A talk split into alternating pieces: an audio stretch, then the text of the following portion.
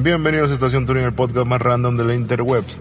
En esta ocasión nos hemos unido una vez más los tres únicos miembros de Estación Turing. Desde su inicio. Jodiste. ¿Quién? Ya te olvidamos, Kevin. ¿Quién?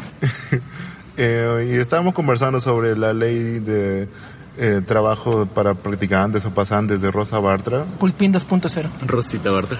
Creo que hemos, hemos logrado sacar varios temas sobre la educación actual en el país y el, las oportunidades laborales para gente de, de nuestra edad y de nuestra preparación académica. Así que vamos a, a hablar un poco sobre ese tema. En esta ocasión somos, Mi nombre es Arturo Valderrama soy Diego H, arroba BlazeTube en Twitter. Guillermo. Secas. y juntos somos Estación Turing.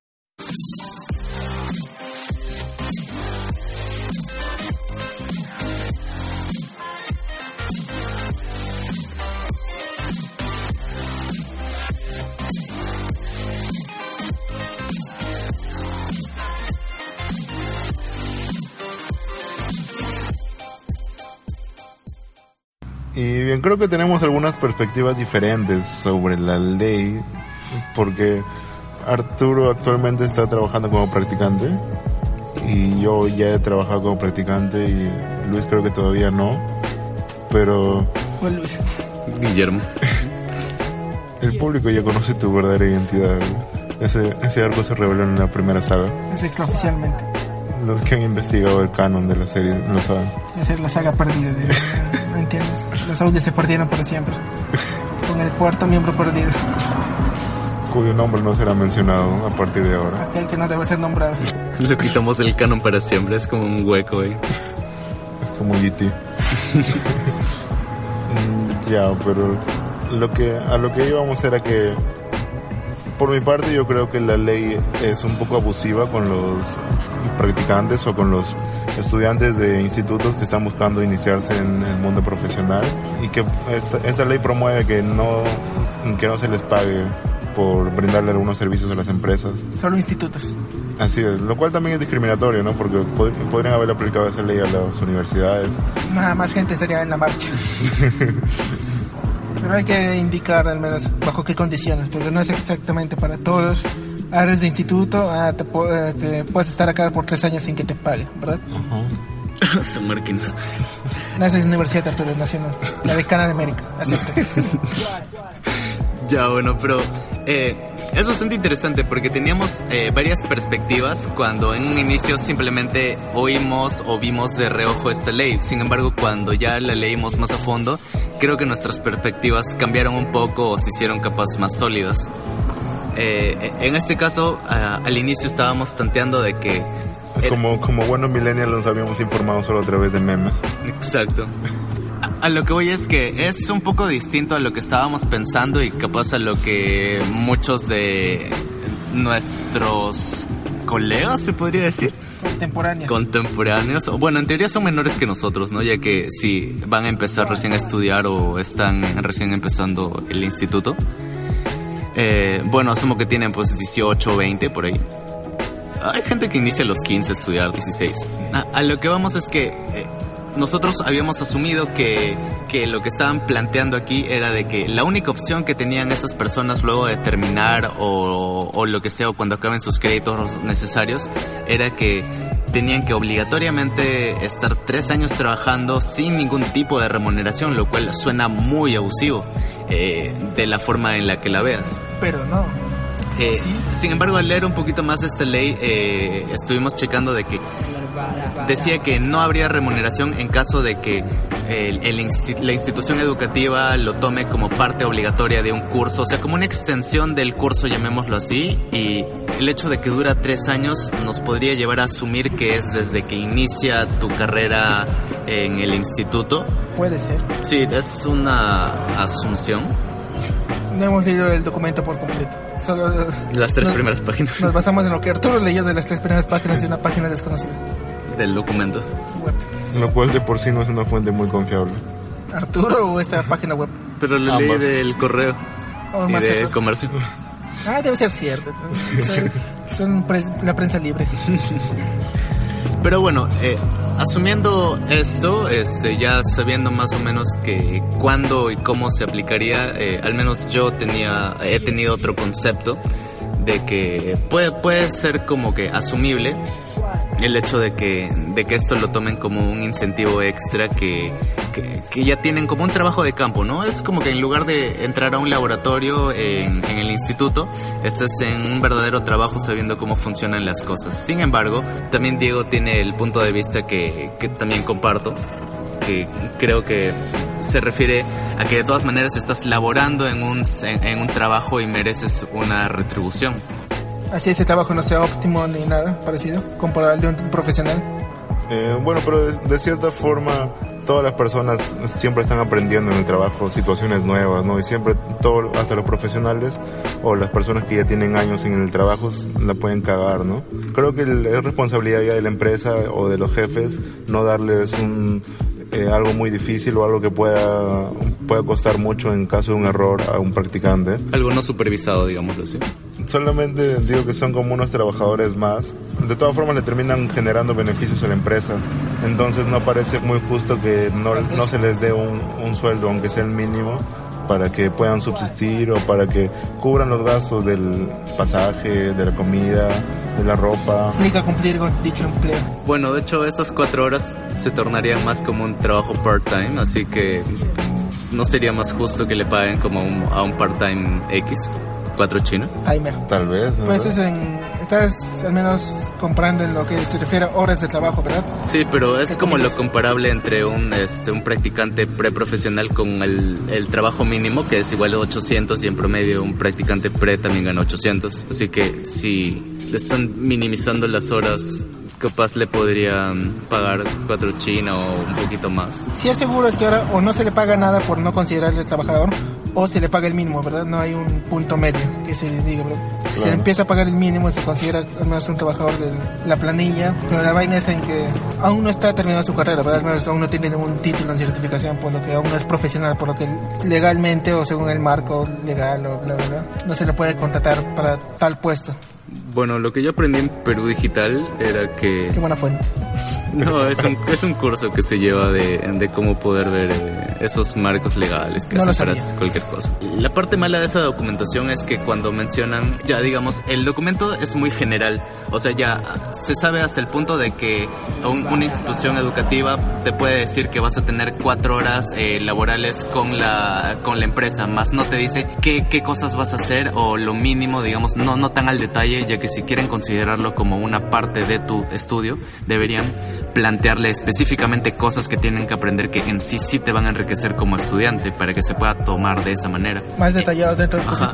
La parte mala es que cuando en el documento no dice, ya se da a tallar de acuerdo a la Es decir, la empresa bien se puede aprovechar lo más que quiera o también te, eh, te puede beneficiar más de lo que crees. O sea, te podría dar mucho más conocimiento del que esperabas o mucho menos del que esperabas. Con lo que respecta a la empresa, como no está especificado en la ley qué es lo que tienes que hacer acá para mí, yo puedo decirte, ah, está el trabajo, anda a traerme café, anda a traer todo, trabaja, quédate horas extra, todo. Y no podrían decirle nada en teoría, ya que en el papel no consta eso, ¿no? No o sea, consta qué tiene, qué tiene que hacer sí o sí, o Solo no, aparecen qué- las horas. o cuál no es su obligación, ¿verdad? Simplemente al final yo tengo que dar, cumpliste tantas horas, sea, según yo, según mi empresa, pasas, y por lo tanto ya eres certificado. Y conociendo a mis queridos compatriotas peruanos que los quiero mucho. En sí, sí es complicado que, que, que pase esas cosas, ya que siempre se ha visto desfavorecido la empresa o el eh, colaborador.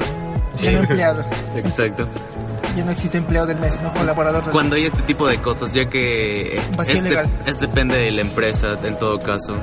¿Tú crees que depende de la empresa o del trabajador? Eh, no, me Que refiero, me refiero a que se supone que si es un primer trabajo, él va a esperar órdenes, ¿no? Ya que todavía no sabe, digamos, ser tan proactivo porque no sabe, que cómo tenga fun- calle. no sabe cómo funcionan las cosas en sí. Y bueno, en una primera instancia, este, No es empleo si no le pagan. va a necesitar Si aún sigue que... siendo estudiante no se considera empleo como tal. En sí, yo creo también lo mismo que digo, que deberían remunerarle de alguna manera Eso no es lo que dijiste antes del podcast. Arturo. Sí, Lo que yo te dije es que no me, pare, no, no me parece justo que puedan, que digamos, marchen en contra de algo cuando hay otras personas que también trabajan quizá lo mismo, más en, otro, en otras cosas que de por sí le están pagando lo mismo o incluso menos. Se puede decir, claro, que estas otras personas no han tenido estudios y están trabajando como qué sé yo, como más mano de obra o carga o lo que sea. Pero al final es un trabajo y, siendo completamente sinceros, eh, todos sabemos y los que todavía no han estado trabajando en prácticas que es mitad hueveo y mitad de, o quizás 70% hueveo y 30% trabajo. Lo cual no debería ser. En este caso, tú y como practicante te aprovechas de tal situación. No es que te aproveches, tú al final este, estás ahí y en el momento que se te necesita va vas a ir, ¿no? Pero... Eso también puede ser por dejadez de tu empleador o instructor cuando en realidad deberías podría sacarles más provecho a dichas horas de práctica. ¿Tú bueno, que bueno yo en mi caso sí le saco bastante provecho. No, pero crees que sin ese tiempo de hueveo, como te lo pudiste haber sacado, no que tengas que... ah, sí, sí puedes, sí puedes, porque bueno, en mi caso al menos que me permiten eh, tener acceso a todos los... Eh, todas las maquinarias y todo, puedo practicar todo lo que yo quiera, eh, cosa que digamos en mi lugar de estudio no he podido porque no habían esas, eh, esos implementos. Además en ese caso la empresa o empleador que no te impidió eh, extenderte más en las prácticas.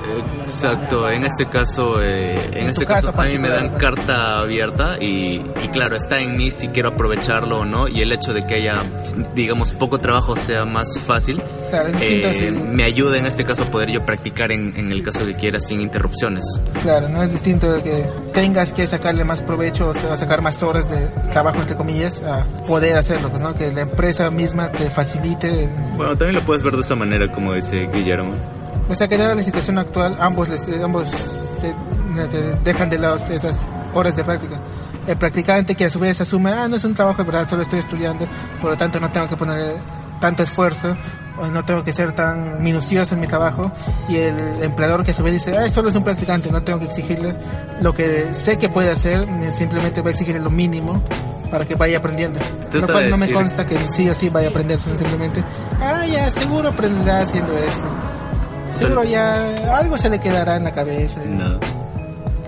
Porque estas horas de trabajo terminan siendo validadas como créditos al final de, las de las carreras. De... Solo por horas, no, por no tanto por el contenido. Claro, por eso también si, si, lo van a validar como crédito de esa forma, también deberían asegurarse de que tiene algún tipo de valor académico para ellos, ¿no? Cierto, también. Institución educativa. Aunque también tienes que recordar que ellos ya lo ven eh, y ya deberían verlo en sí como el estudiante ya es mayor de edad y tiene que hacerse cargo, o sea, es responsable, no es como que lo van a estar obligando a que, oye, tienes que ah, tienes que aprender esto, recuerda que ya, ya vas a salir de acá y nadie te va a enseñar y vas a tener, eh, necesitar un trabajo, lo que sea. Ponte huevos. Eh, no, no siempre, acá en el Perú siempre nos hemos acostumbrado a que nos den las cosas. Eh, en Usil, por ejemplo, es, es bien chocante, es bien chocante eso porque cuando empezaron a, cambiar la, la, currícula, ahora es por competencias. o sea, digamos, mi currícula dice que yo tengo que aprender tal cosa en el ciclo, en el ciclo cada, punto, dice cada punto y desde, desde el día uno ya está habilitado todos los documentos y, yo puedo acceder a la biblioteca para ver, tener todo el conocimiento. Si mi profesor en ningún momento de la clase, en ningún momento del día toca ese punto, ah, de todas maneras, de todas maneras en mi va a venir, el examen, va a venir en el examen, así que yo no puedo decir, oye, pero el profesor no me enseñó. Por ejemplo, en la uni simplemente depende, de, supongo que dependerá de facultad, pero en la que yo estoy, el examen, lo que viene a ser el final o semestral o parcial, este, viene lo que te dice en la currícula que te dan al inicio de cada ciclo. Ah, pues el profesor dice tu clase, ah, fue, era tu responsabilidad exigir al profesor que te explicara tal tema. Estuvo en la currícula que se te dio el primer día de clases. Así que ya estabas advertido, se te avisó que tal tema pudo, podía o no venir. Es que mal acostumbrarte a que te estén dando todo también es malo. Pues. depende del profesor. Ah, no, no llegué a tocar este tema, pues está en la currícula. Ah, ya no les pongo en el examen. Ah, pues no les llegué, no me alcanzó el tiempo, pues está en la currícula, debieron aprender por sí mismos. No, pero para ese caso tú mismo también podrías ser autodidacta y aprender Pues, pero- todo por ti mismo y no necesitas llevar un curso. Es que la idea- O pagar por una universidad. La idea de la universidad es eso, que te brindan como que el... ¿Cómo se dice? Que te brindan la- las cosas Ah, y ya está en ti si quieres aprenderlas o no.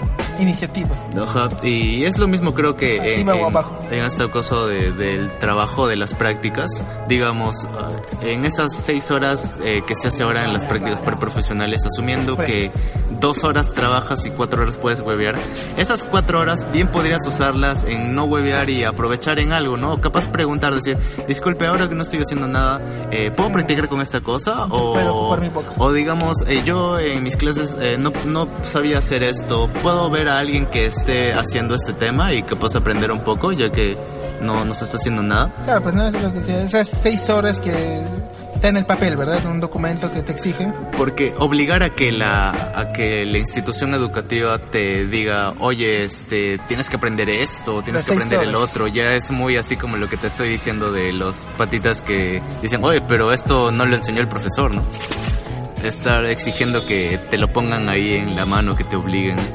Pues no, por ejemplo, te dice, de esas seis horas solo se utilizan dos en, En- la mayoría de los casos. Entre comillas. Ya, entre comillas, bueno, ya pues, esas seis horas, ¿quién decidió que es lo óptimo o lo necesario?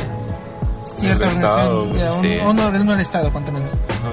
Ya, pues, ya, ponte que esa se basó ya, aún si es lo correcto, de verdad, ya, se, sí o sí se necesitan seis, esas seis horas al día para que este, un estudiante se vuelva un buen profesional según cierto estándar internacional, lo que sea. Pero, ¿quién es el responsable de que no se lleguen a aprovechar esas seis horas? Como tú dices que se usan solo dos, el estudiante y el empleador o la institución o la empresa que le está dando las facilidades para las prácticas, ¿no? Pues el estu- estudiante que solo que dice, ah, ya terminé mis dos horas que me dijo mi jefe que Que, que me le del chupo. trabajo que hicieron. Ay, ya me cansé de chuparse. El empleador dice, no, no, dame 15 minutos más y volvemos.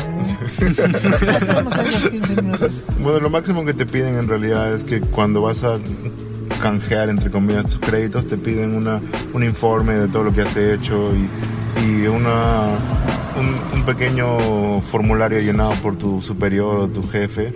Y nada más, evalúan eso, la propia universidad evalúa eso para ver este, si es que has aprendido algo valioso. Aunque también sabemos que eso lo puedes, puedes poner que has aprendido de todo y puedes, puedes haberle caído bien a tu jefe. Y, El papel soporta todo. pero también eso depende de los parámetros que se han puesto para, para la educación en el país, ¿no? Que sabemos que ha sido un poco lastimada durante el gobierno de Fujimori, Violentada. que han que per- permitió la creación de algunas universidades que no pueden estar tan a la altura de lo que se llama universidad. Que usan una casa como un local. No queremos decir nombres, pero. Porque estudiamos en una de ellas. Sí, bueno, en colegio. Este colegio estaba en una casa alquilada. en Santanita. Vemos a la gente salir ahí en boxer, los chibolitos. Que estaba, alguien llegaba muy temprano y veía que un- el patio era un estacionamiento. Ah, Tenía que esperar que saquen el- los carros que estaban ahí. o, o tenías que rodear el carro para entrar a tu salón. Sí, cuando llegaban muy temprano. ¿no? Cuando ya llegabas a secundaria podías llegar a la azotea. ¿eh? Ahí Había perros en el vivía ahí. ¿no? Sí. No, pero o sea, la creación de estas universidades no tan prestigiosas, digamos, ha sido fomentada por este mercantilismo. Libre mercado. Sí, que, que le permite a, cualquier persona abrir su propia universidad, así que tiene una sede y algunos profesores y una currícula que probablemente pueda ser copiada de alguna otra universidad.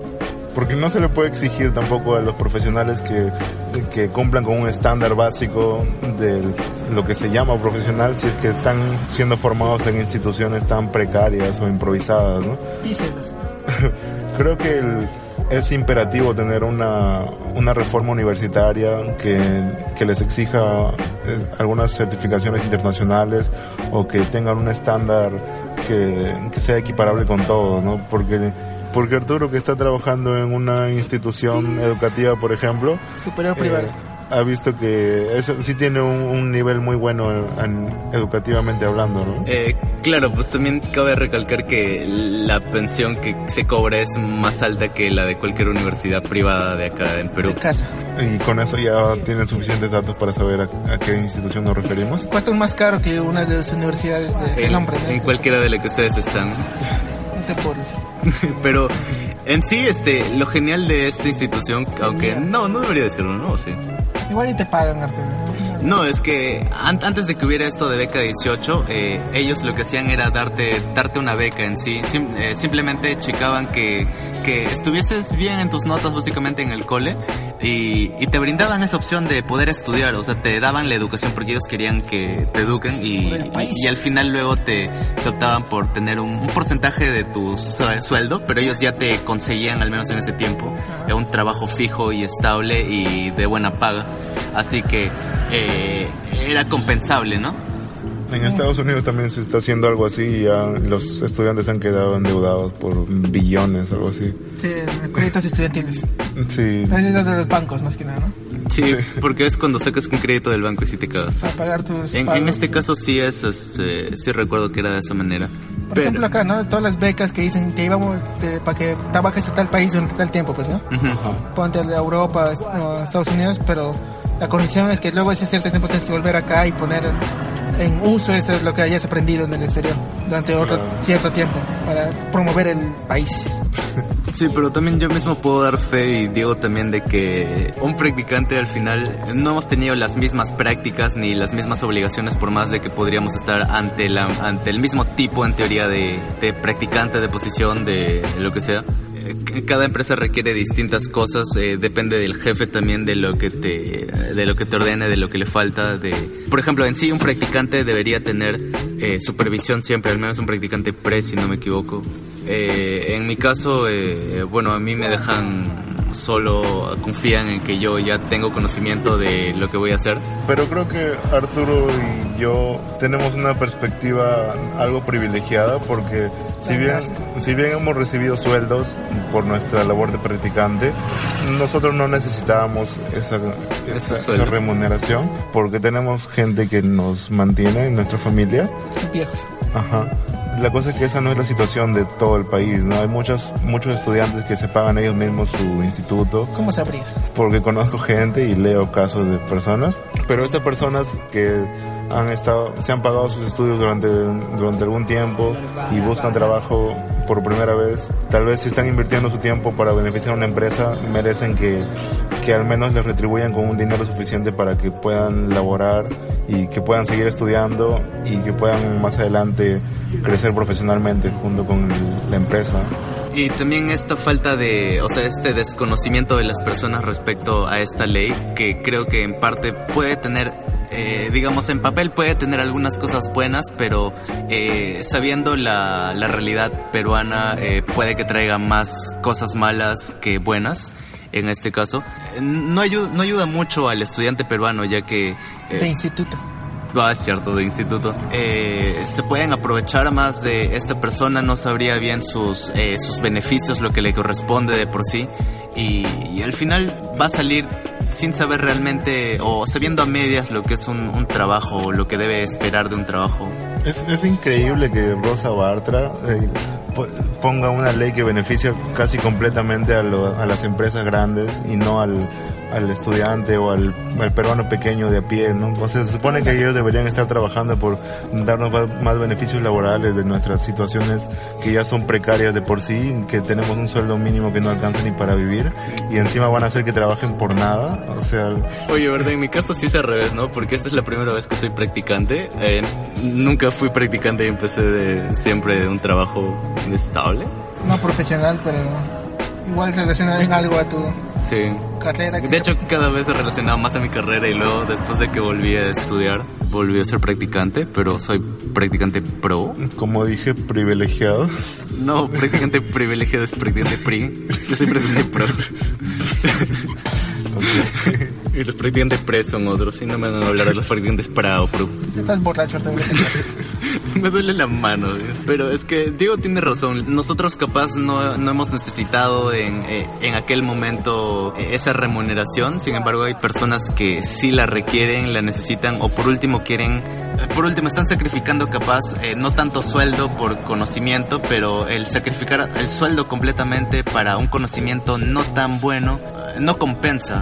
Y Y ese es el punto de que hay, hasta ahora hay pasantías, siempre ha habido pasantías, pero las pasantías eh, se han compensado en empresas grandes, tipo IBM. IBM suele hacer pasantías, pero lo compensa porque te da bastante peso en tu currículum y, IBM. y esto no y esto no se puede comparar con otras empresas de mediana o pequeña categoría sin desmeritarlas, obviamente. Arturo estaba contando también que conocía casos de anteriormente personas que pagaban por estar en pasantías. Eh, sí, lo que me comentaban mi- mis familiares, en sí, mis padres o similares, asumo que tienen 45, entre 45 y Pues yo te 50. parecía en realidad, Arturo. No recuerdo ni la, ni la edad ni el cumpleaños de ninguno de mis familiares. En mis familiares solo conozco a mis que- padres y a mis abuelos y a que un te tío pagaron la universidad, Sí. que te apoyaron en tu pasantía.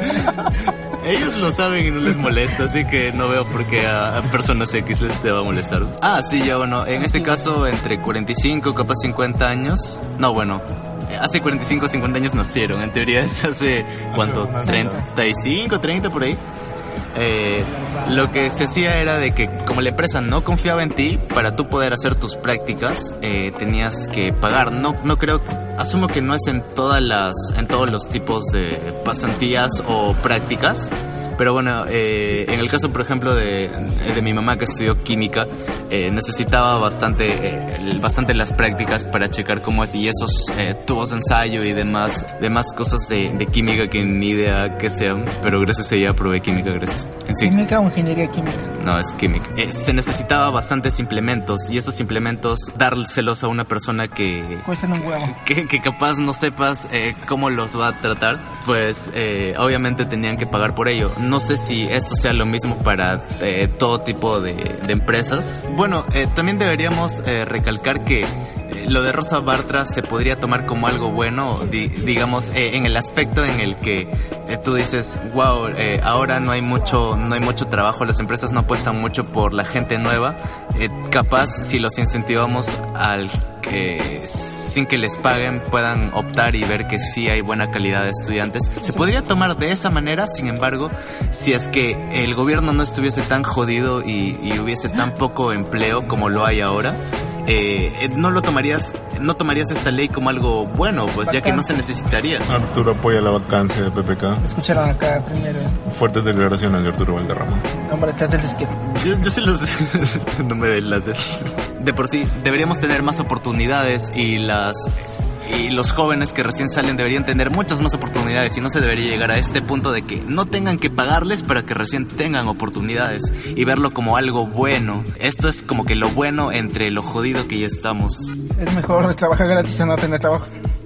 En este caso hemos llegado como que a ese punto. Para lo que te da, claro, el trabajar gratis un tiempo te daría pie a conseguir un trabajo casi seguro. ¿no? Pero esto no lo verías como algo malo si es que en sí la economía fuese mejor y de por sí ya, se- como se invierte más en el Perú, podrían sin problemas contratar a más gente. Claro, pues la idea de esta ley es de que las empresas contraten más, no les paguen por ahora. Como que vuelvan a confiar. claro, pues si trabajan bien, ah, ya se les ofrecerá un puesto fijo o muy bien remunerado, bla, bla, bla, ¿no? A futuro. Por la concha. ¿no? Pero ley es para darles oportunidad, ¿no? Para ver ah, si, si vale la pena pagarles o no. y eso. De que ya las empresas se aprovechen de eso. Eventualmente te pagaremos si es que eres bueno. Ah, lo hiciste bien, pues ya, ya cumpliste tus tres años, ya tengo que dejarte ir, vete otra Estuvo muy rico todo. Gracias, mientras se sube el pantalón. Siguiente practicante. Pero no eres lo suficiente bueno para pagarte. Tenga, aguanta otros tres años, ¿no? A ver cuánto aguanta. La, ley, la ley en sí promovida por Rosa Bartra está, ha sido dejada en stand-by algo así, por lo que hemos visto, ¿verdad? Ujú. Entonces, Para que la gente se sociabilice. No se está diciendo animales. entonces bueno, sí ha, ha prestado atención a la indignación del pueblo, de las personas o de los jóvenes más específicamente. Lo cual es algo. Lo cual nos dice al menos que ya tienen vergüenza de hacer sus cochinadas así frente a todos, ¿no? Cuando esto está desde el 2016. Seguramente. Nadie se molestó hasta ahora. Ya... De cierta forma estamos avanzando, no, como que no estamos dejando que nos vean la cara tan fácilmente, o nos, nos damos cuenta ya justo un, un día antes de que nos la inserten. Un día antes es mejor que cuando ya está insertada. Sí. Ya, aprendimos con el chino. ¿eh? Y ya bueno, como ya lo estábamos comentando antes, también es de acuerdo a perspectivas cómo lo están viendo cada persona. Capaz para una persona esto puede ser una oportunidad, eh, capaz para otras no es muy conveniente, no es nada conveniente, es un abuso por completo. Eh, por lo que vemos en las calles, a la mayoría le parece un abuso y por eso se ha puesto esto en stand-by. Claro, pero he visto también los testimonios de muchos profesionales o periodistas que dicen, no, pero yo comencé así, así una pasantía sin que me paguen y, y ¿de luego terminé siendo una profesional así importante o algo así. Lo cual, o sea, es cierto y es una experiencia, pero mm, denota una falta de sensibilidad o de empatía con las personas que de verdad necesitan trabajar, necesitan que le den dinero para comer, para, para vivir, pues, ¿no?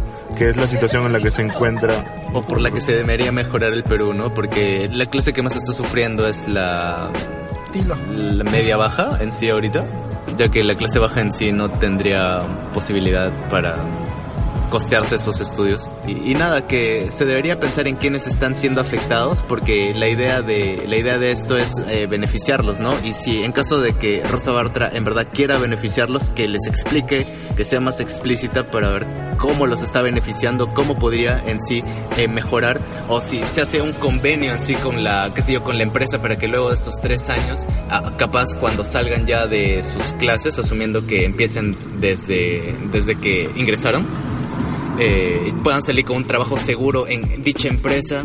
Si es que se mantienen o les rotan a otras empresas, ni siquiera se sabe eso. Es, es algo bastante general y creo que si quiere en sí que su ley eh, sea vista con buenos ojos, como asumo que ella lo está viendo, eh, debería mejorarla o ser más explícita con ella para que la gente entienda. Así es, y con eso, esa reflexión de Arturo Valderrama, podemos ir despidiendo. Solo recuerden que no, no tienen por qué aceptar ser explotados, ¿no? O sea, muchas personas creen que por, para destacar profesionalmente o para, para conseguir un trabajo tienen que aceptar cualquier cosa o, o trabajar por menos de lo que la otra persona para que te escojan a ti, pero hay que tener algo de dignidad, ¿no? De hecho, hay algo que se llama que tienes que saber también cuánto vales y cuánto vale tus estudios y, y- y ex- no esperarlo menos que eso. Y si tienes que esperar un poco por lo que te corresponde, sería correcto. Claro, también tendrías que ver las oportunidades que hay. Entonces es un mundo en el que ya se van a adentrar pequeños. Probablemente muchos de nuestros escuchas sean mayores que nosotros. Dije, Ya, ya saben que estamos buscando practicante para Estación Turing. sí, por tres años. Sueño. Para que pueda agarrar el, el celular acá, slash puedes- micrófono. Tú puedes ser el cuarto este, integrante de Estación Tour. Puede ser el nuevo Kevin, ¿eh? Después de tres años. De hecho, vamos a tener más preferencia por aquellos que en verdad se llamen Kevin. O sea, mínimo si un nombre empieza con una. No podemos cambiar las serigrafías de todo el equipo. De... Ya, y con- y con eso nos despedimos entonces. Bye.